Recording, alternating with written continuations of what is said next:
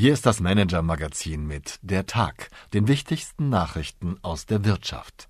Dieser Nachrichtenüberblick wurde maschinell vertont. Eins und eins wird nicht zwei ergeben. Jeden Abend fassen wir die wichtigsten Wirtschaftsnews des Tages zusammen. Heute mit Zehntausenden Mitarbeitern der Credit Suisse in Sorge, vielen Mercedes-Kunden in lauer Stellung und einer klimabewussten Architektin in Kopenhagen. Liebe Leserin, lieber Leser.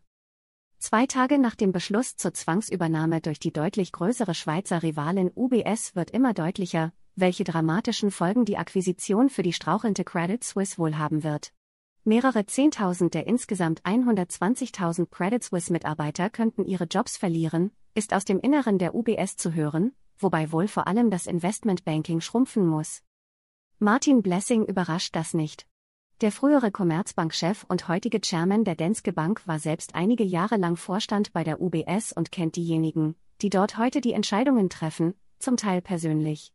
Mit ihm hat mein Kollege Sven Clausen über den Bankennotkauf in der Schweiz gesprochen.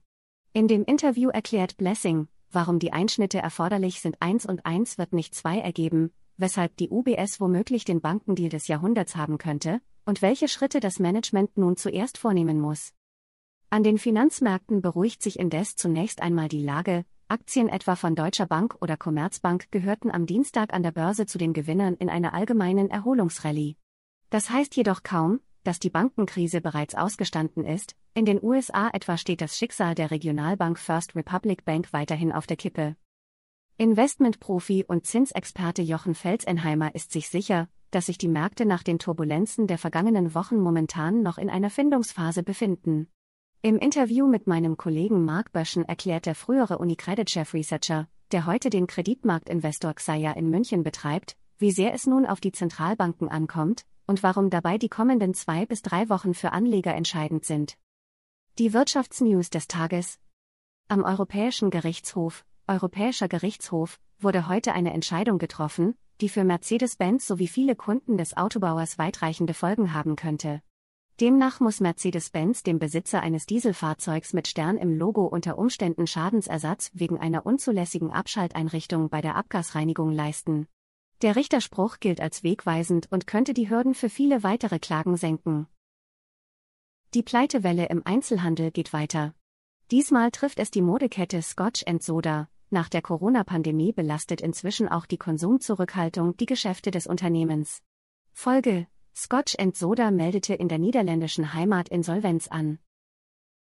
Der Softwarekonzern SAP sucht frisches Wachstum jetzt auf einem Markt, von dem er sich erst vor einiger Zeit zurückgezogen hatte, beim Geschäft mit kleineren Unternehmen. Mit der neuen Offerte Grow with SAP wendet sich CEO Christian Klein speziell an den Mittelstand, berichtet meine Kollegin Christina Kyriasoglu. Was heute sonst noch wichtig war, der 31. März 2023 könnte zum Schicksalstag für Martina Merz werden. An diesem Tag trifft sich der Aufsichtsrat von ThyssenKrupp und die Vorstandschefin ist angehalten, ein überzeugendes Konzept für die Zukunft vorzulegen. Die Frage, die Merz dabei beantworten soll, ist nicht weniger als existenziell. Wie will sie den traditionsreichen Ruhrkonzern endlich aus der Dauerkrise holen? Fällt Merz mit ihren Plänen durch, so berichtet meine Kollegin Kirsten Bialdiger, so könnte es auch für die ThyssenKrupp-Chefin selbst eng werden. Ein wahrer Showdown. In der Formel 1 war das Team von Mercedes über viele Jahre das Maß aller Dinge, achtmal in Folge holte die Marke den Konstrukteurstitel. Teamchef Toto Wolf musste dabei eine rund 1800-köpfige Mannschaft führen. Worauf kommt es dabei an? Und was können sich andere Führungskräfte bei ihm abschauen? Unter diesen Aspekten hat Anita Elbasse, BWL-Professorin an der Harvard Business School, dessen Arbeit analysiert. Das Ergebnis hier, die Teamformel. Meine Empfehlung für den Abend. Camilla van de Oors ist seit 2019 die leitende Stadtarchitektin von Kopenhagen. Sie arbeitet daran, die dänische Hauptstadt klimaneutral zu machen. Wie das gelingen soll, hat Frau van de Oors meiner Kollegin Hanna Steinharter verraten. Mehrere Viertel Kopenhagens wurden bereits in urbane Labore verwandelt, in denen die Bewohner daran mitwirken, unterschiedliche Wege zum Klimaschutz zu testen. So geht es etwa in einem Viertel um Smart City-Technologien, in einem weiteren um Solarenergie und Windkraft und in wieder einem anderen um die Nutzung von Regenwasser. Warum Kopenhagen trotz dieser Anstrengungen sein Ziel bis 2025 nicht erreichen wird und welche Ideen Frau van de Oors für deutsche Städte hat, erklärt sie im vollständigen Interview auf manager-magazin.de. Beste Grüße, Ihr Christoph Rottwilm. PS. Haben Sie Wünsche, Anregungen, Informationen, um die wir uns journalistisch kümmern sollten? Wir freuen uns auf Ihre Post unter chefredaktion at manager-magazin.de.